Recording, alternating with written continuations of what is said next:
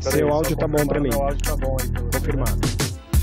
Bioconstruir.org Bioconstrução levada a sério. Olá, seja bem-vindo ao podcast Bioconstruir.org. Eu sou o Bruno e no programa de hoje temos o nosso convidado Jefferson Cruz. Seja muito bem-vindo, Jefferson. Oi, Bruno, obrigado pelo convite. Estou muito feliz em estar aqui com você. Legal, eu que agradeço, Jefferson. É, seguindo nossa tradição aqui no programa, queria que você contasse um pouquinho da sua história, como é que você chegou até a bioconstrução. Conta pra gente aí como foi a sua trajetória até aqui. Ah, legal.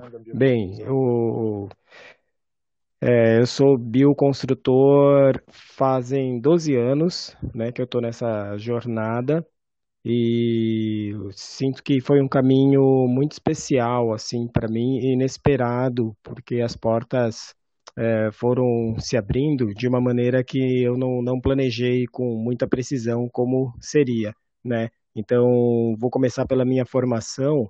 A minha formação é em ciências sociais, né? Então, não, já não tem muito a ver com esse ramo da construção civil. E chegou um dado momento que depois que eu me formei e eu trabalhava como professor, né, antes de, de ser bioconstrutor, ah, por uma necessidade eu comecei a viajar em busca de morar em uma comunidade, né, queria conhecer comunidades e comecei a fabricar um brinquedo de madeira. Aprendi a fabricar um brinquedo de madeira e descobri que eu tinha uma paixão imensa em fazer um, trabalhos manuais, mexer com maquinário, com madeira, com equipamentos. É, e essa descoberta suscitou muito um, um sentimento de, de fazer né, da, do, do, do, artesanato, do, do, do fazer, né, do executar, é uma forma de vida. Então, minha trajetória começa daí, fazendo brinquedos de madeira, né, onde eu fui adquirindo conhecimentos práticos de marcenaria. E depois de um certo tempo, onde eu fazia brinquedos para escolas Waldorf, né, então alguns móveisinhos, eu conheci o bambu, né? Uh, foi uma oportunidade incrível é, porque nessa época eu já era, eu era professor numa escola Waldorf, dava aula de, de madeira, né, de artes em madeira, e tive, fiquei sabendo que num seminário, num curso de arquitetura na Unicamp, é, com um arquiteto, era construção com bambu. E como eu nunca tinha ouvido falar sobre construção com bambu, aquilo me deixou muito é, admirado. E então eu fui nesse workshop, foi um dia só, conheci o arquiteto Eduardo Aranha, e depois desse momento, é, eu posso dizer que eu comecei esse, esse processo né, de, de trabalho com bioconstrução, especificamente com bambu. Né, e fui atrás de estudar, é, obter mais conhecimento, fazer mais cursos, né, inclusive com o próprio Eduardo Aranha, né, e tive também em Botucatu, na Demétria, fiz cursos de movelaria. Uh, e fui buscando uh, os mestres, as pessoas que poderiam me ensinar. E ao mesmo tempo já fui desenvolvendo alguns trabalhos nesse ramo. Uh, essa foi o, esse foi o início da minha trajetória, né? Logo isso em 2008 e logo em seguida eu já fui fazer um curso de bioconstrução também e já podendo oferecer uma troca né, por esse curso. Foi um curso de 10 dias, um curso extenso, né? Uh, foi em Pernambuco, Recife. O professor foi o, o Luiz Vieira, né, que é um grande bioconstrutor. Um dos professores também foi o Chela, né, que também é um, um, um excelente permacultor. E aí eu pude trocar por um pouco de conhecimento que eu já estava desenvolvendo com bambu. Depois desse curso, eu posso dizer que comecei a, na prática, atuar mesmo, é, fazendo construções, fazendo pequenas obras, e essas obras foram ganhando proporção, até que depois de alguns anos eu tive a oportunidade de construir a minha primeira casa, que foi minha mesmo, né? Construí a minha casa ah, no, na região de Serra Grande, é, litoral sul da Bahia. E logo de cara eu quis experimentar um projeto mais ousado e fiz um domo geodésico. Então a minha casa está lá até hoje, é bem gostosa, bem harmoniosa, né, num, num lugar maravilhoso que é Serra Grande. E é um ninho, né, que eu pude proporcionar para mim, para minha família, né? E a partir daí eu não parei mais de construir, de fazer construções tanto com bambu quanto bioconstruções em geral, buscando dar soluções é, maiores possíveis, né? Entre entre saneamento, entre sustentabilidade, melhores escolhas de materiais. Bom, é essa minha trajetória aí ao longo desses 12 anos. Uhum. E, nesse processo dessa primeira obra da sua casa, o que, que você tem de lembrança assim que foi uma coisa bem desafiadora, uma coisa que que você precisou dedicar um tempo assim para qual foi o maior desafio da, dessa primeira construção que você enfrentou? Olha, um grande desafio que eu tive foi o seguinte: eu não trabalhei com um projeto arquitetônico assim muito bem planejado e tinha muitas algumas algumas coisas que eu deixei em aberto para definir conforme ia construindo. Eu me preocupei bastante com o formato, né? Então estudei bastante a geometria é, da, da geodésica. Eu fiz um, um domus de 8 metros de diâmetro, né? É, com três frequências, para quem tem, tem estudado aí um pouco de geodésicas e domos geodésicos sabe do que eu estou falando. Então eu fui muito bem nessa parte, né? Nos encaixes, em tudo. É, algumas só que na hora é, de resolver, por exemplo, o problema de cobertura, né? Impermeabilizar a cobertura é um grande desafio, né? Quando você tem um formato fora do padrão, né? Que é a forma geodésica. Então eu tive alguns desafios aí nesse sentido até conseguir chegar numa boa solução né? Ah, e eu sinto que é, isso depois de ter feito essa minha casa, né? Isso eu levo para todas as obras. Quanto mais planejamento e quanto mais é, proposições para construção a gente tiver, é melhor, né? Fica é, a gente temos menos chances de ter problemas durante a obra ou ter que criar soluções inesperadas assim, mas foi um grande desafio, foi uma, foi uma grande felicidade também. Ela foi construída em seis meses, uh, essa casa, e, e é isso, né? Tá, tá funcionando muito bem. Até hoje eu trabalho nela, né? Ela é uma casa inacabada, né? Toda vez que eu tô na minha casa tem alguma coisa mais para fazer. ah, legal. E dentro do bambu, que eu vejo que acabou se tornando muito a sua marca, né, hoje em dia, é, como foi a sua evolução com, lidando com esse material ao longo do tempo? O que que hoje você já fica se sente mais seguro em relação a quando você começou?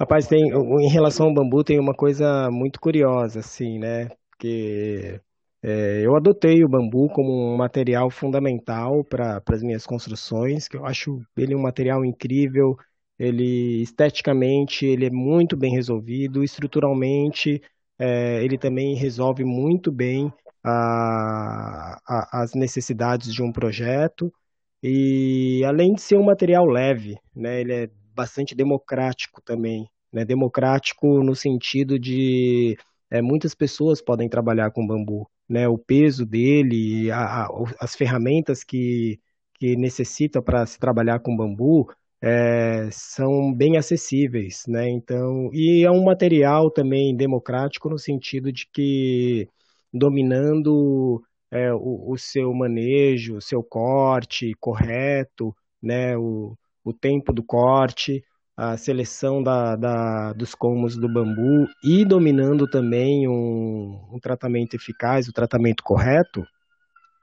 é, qualquer pessoa pode construir com bambu, não precisa ser uma pessoa especializada. Mas é lógico, o bambu ele tem sua carpintaria, tem suas peculiaridades, tem, o, tem a sua arquitetura que está sendo cada vez mais explorada, né? Cada vez as obras com bambu estão ficando mais é, ousadas, né? Inovadoras, principalmente. E é um material altamente sustentável, né? A natureza fornece o bambu com muita abundância. Assim, então eu não tive como escapar do bambu, né? Eu fui, é, é, ele, ele sempre é recorrente, né? sou bastante procurado para estar tá executando construções com bambu, né? Apesar de eu trabalhar com soluções completas de construção civil, né? Trabalhar com marcenaria também, trabalho com é, voo da fundação até o, a entrega da, da construção, é, o bambu é um, é um elemento constante, assim, muitas vezes eu sou convidado só para fazer a estrutura de bambu, o que me deixa muito feliz, porque é um material nobre, na minha visão, sagrado, e sobre essa trajetória com bambu também, assim, é, eu descobri que ele é um universo é, que não, não, o conhecimento, o estudo com bambu não acaba, né? Quanto mais eu lido com bambu, quanto mais eu participo nos grupos, é, nas redes sociais de bambu, estudo bambu, vou nas conferências, nos simpósios, seminários que envolvem bambu, mais eu descubro que tem muita coisa para ser estudada, né? Então, para mim é um é uma trajetória que eu só enxergo é, que eu tenho um caminho longo ainda para percorrer, né? E espero, né, continuar nessa caminhada, é isso que eu gosto de fazer, né? Cada obra, cada projeto realizado é, me traz um, uma, um sentimento de, de, de, realização, de confiança e de dever cumprido muito grande. E, e sinto que hoje em dia eu tenho novos desafios com bambu, tenho trabalhado com novas técnicas, né? depois de 10 anos trabalhando com bambu roliço, é, comecei a trabalhar com, com Jaime Penha, né, a partir do, do, do, ensinamento do Jaime Penha, que é um arquiteto colombiano, queridíssimo, muito amigo meu. Ah, eu descobri o universo da, das cipas de bambu, que aí já abriu um novo expoente, uma novas possibilidades de construções, de construções, de, de designers, é, muito mais orgânico, mais arrojado, né? Então, é, ou seja, começou tudo de novo.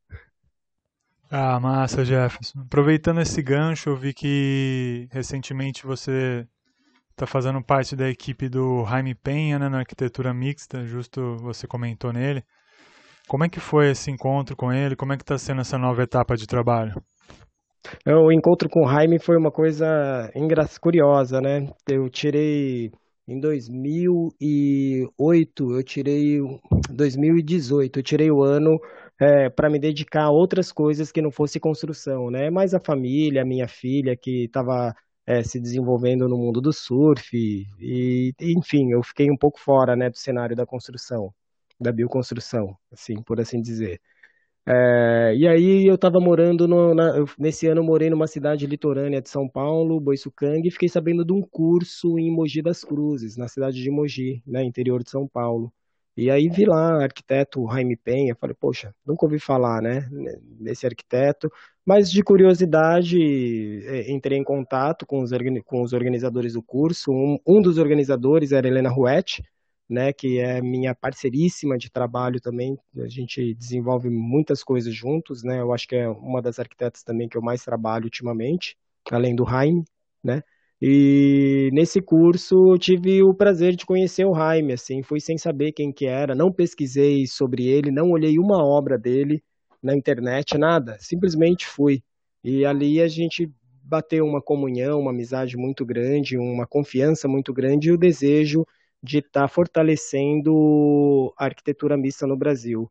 Ele já estava desenvolvendo arquitetura mista no, na Colômbia, né? Já tem uma base na Colômbia, já tinha uma base no México, é, que é onde ele mais atua, e, e ele, ele, ele compartilhou esse desejo né, da, de estar tá desenvolvendo essa arquitetura mista no Brasil. Então, no, na primeira oportunidade que eu tive, é, eu peguei uma obra, tinha a possibilidade de trazer um desenho inovador para ela, eu convidei o Jaime, convidei a Helena, que na época compunha arquitetura mista, e desenvolvemos esse projeto juntos. Né? Aí, a partir daí, a aliança já foi formada.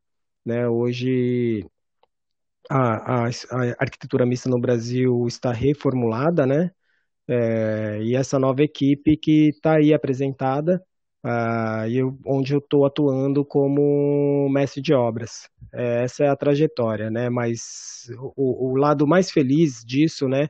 Para além da, da, da, arquitetura lindíssima, né? Que leva a assinatura do, do, do Jaime e da arquitetura mista, né? Como, como ele gosta de colocar, é, é esse vínculo, essa amizade, esse olhar sobre o lado sagrado do bambu, né? Um olhar sobre um lado mais espiritual do bambu também, né? Então todo o percurso de da a partir do projeto, passando pela construção, tem esse olhar, né, na geometria universal, na biomimética, né, e, e, e a gente tem esse olhar mesmo espiritual sobre a sobre os benefícios do bambu, né? Como a mãe natureza, ela é muito generosa conosco, né? E uma dessas generosidades é esse material que a gente gosta tanto de trabalhar.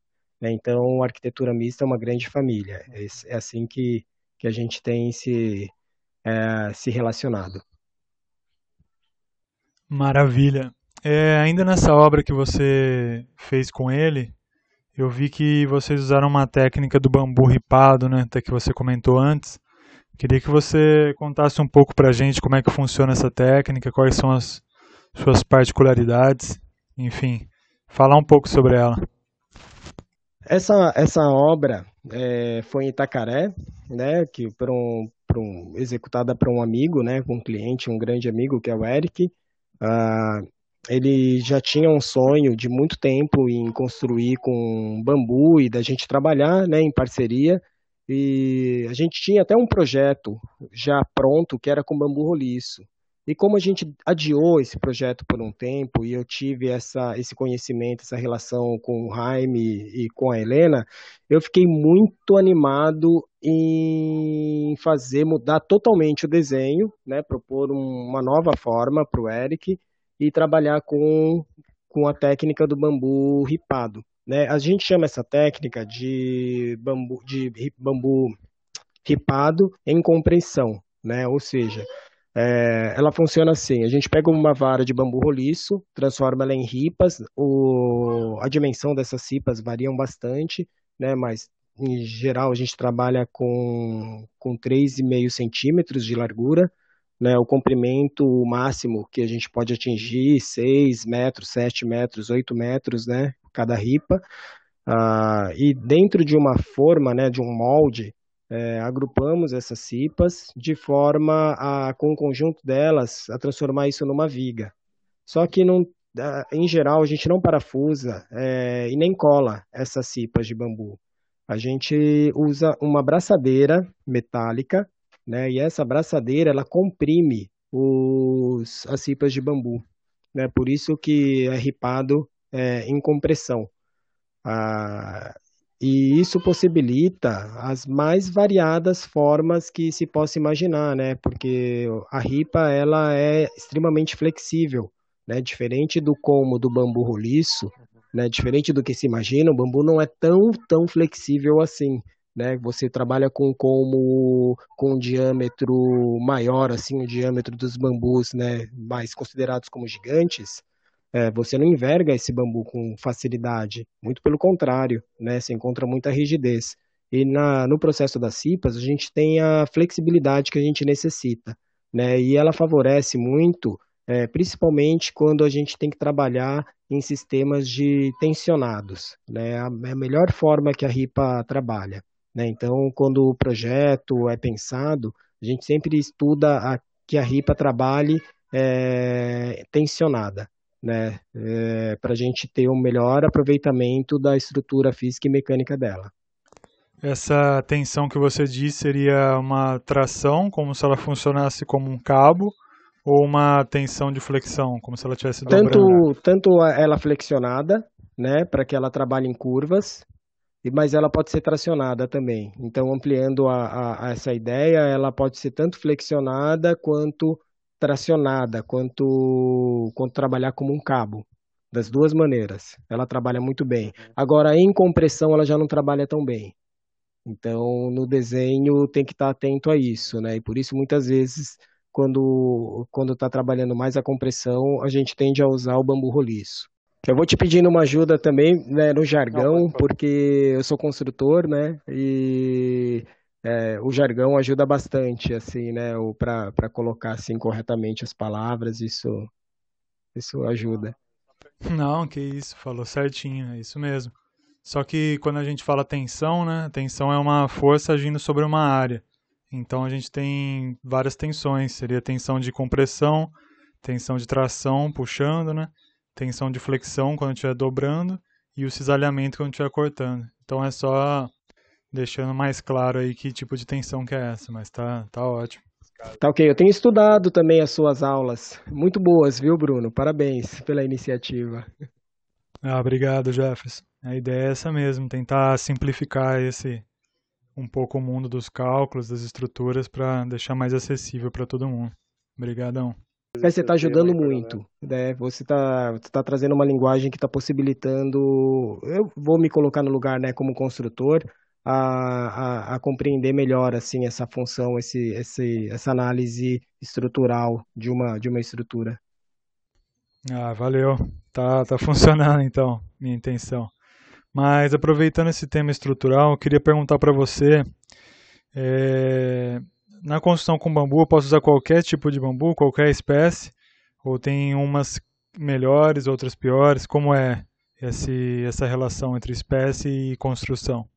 Olha, Bruno, é, a gente não tem uma restrição sobre o, sobre o bambu que vai ser usado para construir. Agora, cada é, espécie de bambu, ela tem determinadas características que pode facilitar a construção ou pode criar um pouco de dificuldade, né? Ah, em geral, se trabalha as espécies com, com gigantes, né? E, popularmente falando, né? mas o que a gente pode falar é que o guado é uma espécie muito utilizada na construção civil, favorece muito a construção, porque é uma espécie que tem o entre nós muito curtos, né? E ele tem uma dimensão apropriada para esse tipo de construção, né? Para a construção em geral. E o Dendrocalamus asper também, né? Que também popularmente conhecido como gigante, que é um bambu excelente para construção civil e, eu tenho gostado muito dele para trabalhar com bambu ripado também.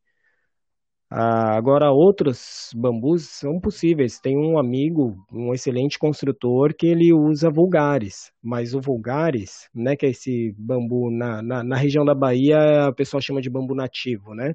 É, o bambusa vulgares ele traz outros desafios. Ele não é uma vara que é tão linear, né? Esse já é um desafio. E a parede dele, né, a espessura do, do, da parede dele é um pouco fina quando você vai chegando do, do meio do bambu é, para a extremidade. Né? Então traz diversos desafios trabalhar com ele. Né? É um bambu também que tem bastante amido, então tem que ter muita atenção no, na forma de tratar ele. É, um bambu que é muito usado em São Paulo, já vamos mudar de região, é, é São Paulo, Brasília também, é o moçô, né? que o Philostax pubens, e tem outras espécies de moçô também, mas o pubens é o mais utilizado. O moçô, né, ele é um bambu muito bonito, né? Ele tem um bom diâmetro para construção civil, mas ele é um bambu que ele apresenta muito menos resistência mecânica em relação ao guado ou em relação ao, é, ao asper, né? O Dendrocalamus asper, o gigante. Então, isso leva a ter que estimar melhor na hora de você quantificar as peças ou os vãos que ele vai que a gente vai ter na construção, né? Então, outros bambus também é possível. Tem, tem pessoas que trabalham com cana da Índia, é, que é incrível, mas tem que criar feixes de bambu para que você tenha é, para que você adeque ele com a carga ou com a função que ele vai ter na estrutura, né? Seja como viga, seja como pilar e desenvolver também sistemas de encaixe, né? Porque além do, da peça de bambu, do como, é, o encaixe é, que vai ser trabalhado, ele é fundamental.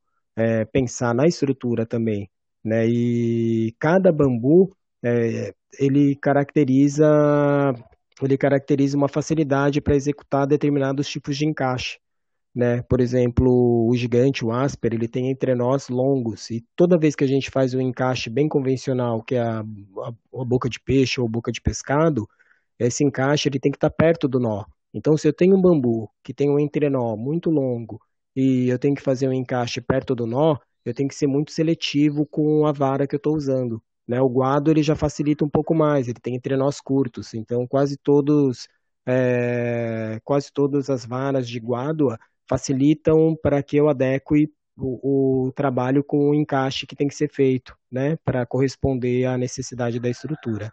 Boa, excelente resposta.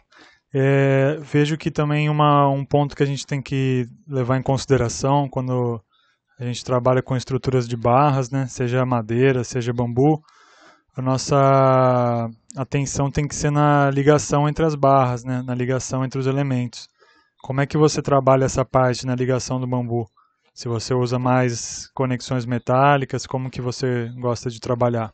Ah, perfeito. É, quando trabalho com bambu roliço, é, essas conexões elas são feitas de com, com o desenho do, do encaixe da peça, né? Como uma peça se encaixa, se conecta com outra no, no designer, no desenho dela, né? Que é, são essas bocas de pescado, ou bico de flauta, ou outro encaixe que seja necessário.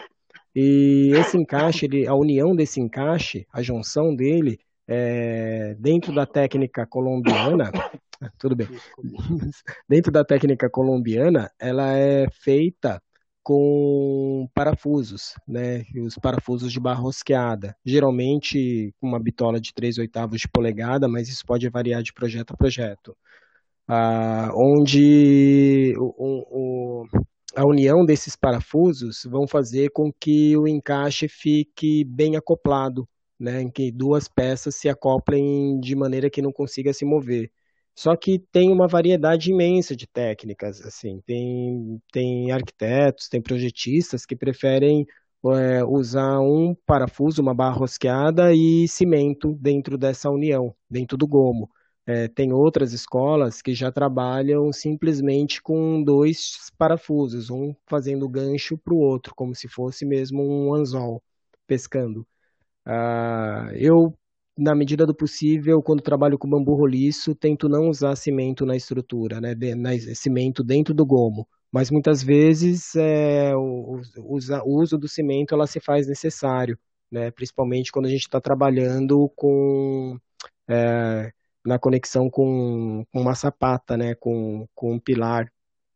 Quando a gente vai fazer um pilar, essa conexão dele com, com a viga baldrame, com a sapata, seja como ele for conectado, é, muitas vezes é utilizado uma barra, um vergalhão, né, que é uma espera, e o bambu vai dentro desse, vai dentro desse vergalhão. E aí essa, essa parte que está em contato com a sapata, com, com a viga baldrame, é necessário que ela tenha cimento para eu vou usar uma expressão que, que particular aqui, ela vai ancorar, ela vai deixar a estrutura ancorada no chão, com o solo né? Então varia bastante, né? Agora tem outras escolas que utilizam um, um, um tipo de tabique que é como se fosse um prego de bambu, um cravo bem grande de bambu, é, para fazer essa conexão no lugar do parafuso. Né? Geralmente na, na Ásia se utiliza muito. E também, como você falou, é possível a conexão metálica sim, sem o parafuso, ou seja, é uma conexão que ela trabalha externa ao bambu. Né? Ela vai acoplar um, um elemento ao outro é, sem que o bambu esteja conectado, esteja encostado um com o outro. Né? Quem vai fazer essa conexão, quem vai fazer essa união é a peça metálica. Isso também é possível e a gente também utiliza. Então depende do, do, do projeto, depende do que o projeto exige, né? depende do desenho que a gente quer chegar. Né? É isso, as possibilidades são imensas, né? O importante é a gente não, não se limitar. É isso, tem que abrir para as possibilidades, o que o desenho pede, tem que ser ousado, tem que, mais com segurança, né? Uhum. É... Ótimo. É, uma dúvida também, por exemplo, a pessoa agora ela vai começar a construir com bambu. Só que quando a gente fala de madeira, por exemplo, já existe um comércio bem elaborado, né? Então eu sei onde tem a madeireira, sei como conseguir a madeira. Agora no caso do bambu, como que o que, que você recomenda para a pessoa conseguir um bambu de qualidade? Qual seria a melhor forma de obter um bambu para estar tá construindo aí sua casa? Tá ok, Bruno. Realmente aí é uma questão muito delicada ainda, né, no, no universo da construção com bambu, que é a questão de como conseguir o bambu adequado. É, primeiramente, né, tem, tem regiões, tem lugares que a gente consegue comprar bambu com fornecedores, e Serra Grande aí na, na Bahia é um lugar onde é possível comprar bambu igual se compra bambu na madeireira, né? Você vai, escolhe a vara que você quer, é, ela prontinha, seca, tratada e leva para a tua construção. Isso facilita muito para quem vai construir. Mas é lógico, tem todo esse valor né, embutido, né? É, porque você já está pegando uma, comprando uma mercadoria pronta, né, para ser trabalhada. Ah, então, existem alguns fornecedores de bambu tratados no Brasil, são poucas pessoas que fornecem bambu já tratado, né, ou seja, já com preservado, né, contra, contra as pragas, né, contra os carunchos, contra qualquer, qualquer inseto que possa, que possa é, usar o bambu como alimento, né. Então, é, esses fornecedores auxiliam bastante, mas infelizmente temos poucos, né? E tem pessoas que fornecem bambu é, de qualidade, mas sem tratamento. Então a pessoa teria que providenciar o tratamento. É, essa é uma outra maneira de se trabalhar, né? Ah, quando eu falei, como eu falei antes, existe uma vantagem em trabalhar com bambu, porque é possível trabalhar o, o, o correto tratamento do bambu é, primeiro, sem que tenha muitos gastos e sem que você tenha uma grande estrutura para isso. Né? Um material muito usado são os sais de boro. Né? Existem algumas maneiras de se trabalhar com esses sais de boro, né? mas é um material com, com um nível de, de toxicidade muito, muito baixo, afinal ele é um sal, né? E que trabalha diluído em água, que é um material excelente para tratar bambu. Existem outros métodos? Sim, existem diversos métodos. Esse é um fácil, né? Tem um produto que você que chama octaborato, que já é uma proporção de, de boro e ácido de bórax e ácido bórico, né? Uh, existem muitos materiais, eu sempre recomendo para quem está na marinheiro de primeira viagem, né, para quem está começando, pesquise, procure um bambuzeiro, procure um arquiteto especializado em bambu, procure um engenheiro especializado em bambu que vai saber te orientar corretamente em relação a, a isso, como conseguir o melhor material, como colher, né, para que ele seja um produto, um material democrático, né, e que também seja bem acessível, que ele também possa atender essa demanda, né, de, de, de moradias mais populares, é, é, importante também que as pessoas tenham essa autonomia de ir na mata, é, saber selecionar o bambu, cortar e tratar. Né? Isso é fundamental. Mas também é, não, não precisa ficar preso só a, a, a isso, né? Você não precisa tomar conta do, do processo inteiro. Né? Se tiver a possibilidade de comprar um bambu tratado com um bom fornecedor, ótimo, compre o bambu tratado com um bom fornecedor. Tudo vai depender do, do teu projeto, tudo vai depender do quanto você dispõe para investir nesse projeto, isso é fundamental pensar, né? É, e as facilidades que você pode estar tá comprando, né? Por exemplo, ou não estar tá comprando e, enfim, tá, tá fazendo, faça você mesmo, né? Vai na mata, colhe o bambu, trata o bambu e desenvolver a construção da sua casa. Eu estou aqui em Ubatuba, nesse momento e aqui tem um é, é uma hospedagem, né, um hostel. É, e tem uma, algumas construções com bambu aqui. E a primeira foi feita pelo próprio dono. Ele estudou, é, procurou o conhecimento necessário, procurou pessoas que o orientassem é, e fez um próprio chalé dele, o primeiro chalé aqui construído com bambu. Já no outro chalé que ele construiu, ele já buscou um profissional que, que pudesse estar trazendo um curso, que pudesse estar oferecendo para a comunidade esse conhecimento e desenvolvendo a construção para ele. Né? Então, é, eu acho que essa é a beleza do bambu, sabe, Bruno? É possibilitar que as pessoas tenham autonomia, né? E, mas também possibilitar que você consiga comprar esse material é, pronto também. E se, só emendando aqui, está é, tá saindo, né, tá, já na verdade já está formulada a norma técnica né, do, da BNT para uso estrutural do bambu. Né?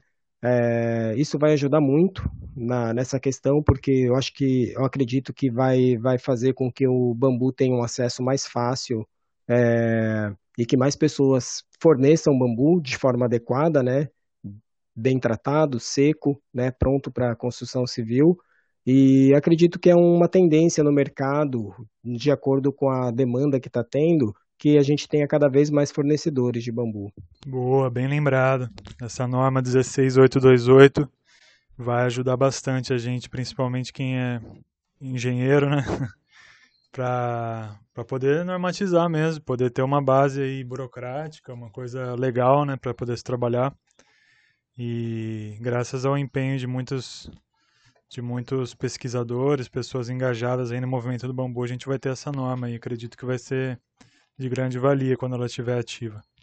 Vai, é ótimo. Também acho que, que tem, tem, vai favorecer muito. Tem alguns fatores limitadores, né? Mas tem um, acho que acho que a tendência ah, é mais facilitar do que, do que criar dificuldade. Só para falar um pouco, é, se me permite, sobre a, sobre a questão que é limitadora, é assim, né, que a, que a norma ela é uma base para se construir, mas ela não limita a, a possibilidade a forma de se desenhar e de se construir com bambu. Né? Então, isso seria um limitador da norma. Né? Eu acredito que a norma não pode ser usada para criar empecilhos na criação, no desenho, no designer com bambu, mas sim que traga a possibilidade, primeiro, da gente ter um mercado é, que se amplie esse mercado do, do, do, uso do bambu, que é um material de construção fantástico, é, que os engenheiros, arquitetos possam estar tá nessa nanda essa parte mais burocrática, isso é importantíssimo, que tem um referencial teórico também, né, para estar tá fazendo os cálculos é, todos necessários, e que também é, o, a, a norma ela traga mais segurança para as construções também com bambu. Né? Apesar de até hoje eu não ouvi falar de nenhuma construção de bambu que tenha caído, muito pelo contrário. Ah, legal. E tem alguma última mensagem que você quer deixar aí para quem está escutando a gente? Ó, oh, Bruno, é... tem sim, tem sim. É... Dentro dessa trajetória, assim, para quem quer estudar, bom, a gente acabou focando bastante no bambu, então vou falar sobre o bambu. Né? Tem bastante material que é possível estudar, que é possível se apropriar.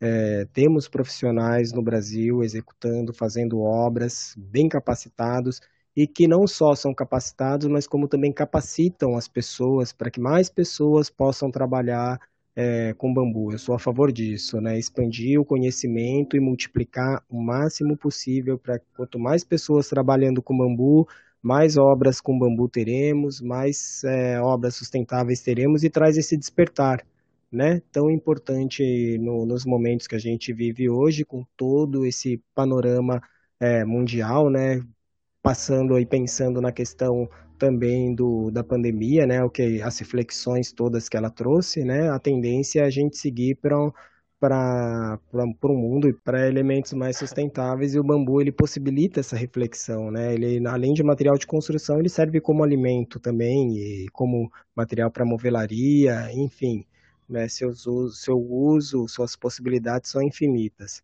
E uma coisa que eu acho muito importante também, é, Bruno, é quando, pra, quando a gente quer ser um pouco mais, ir um pouco além, né?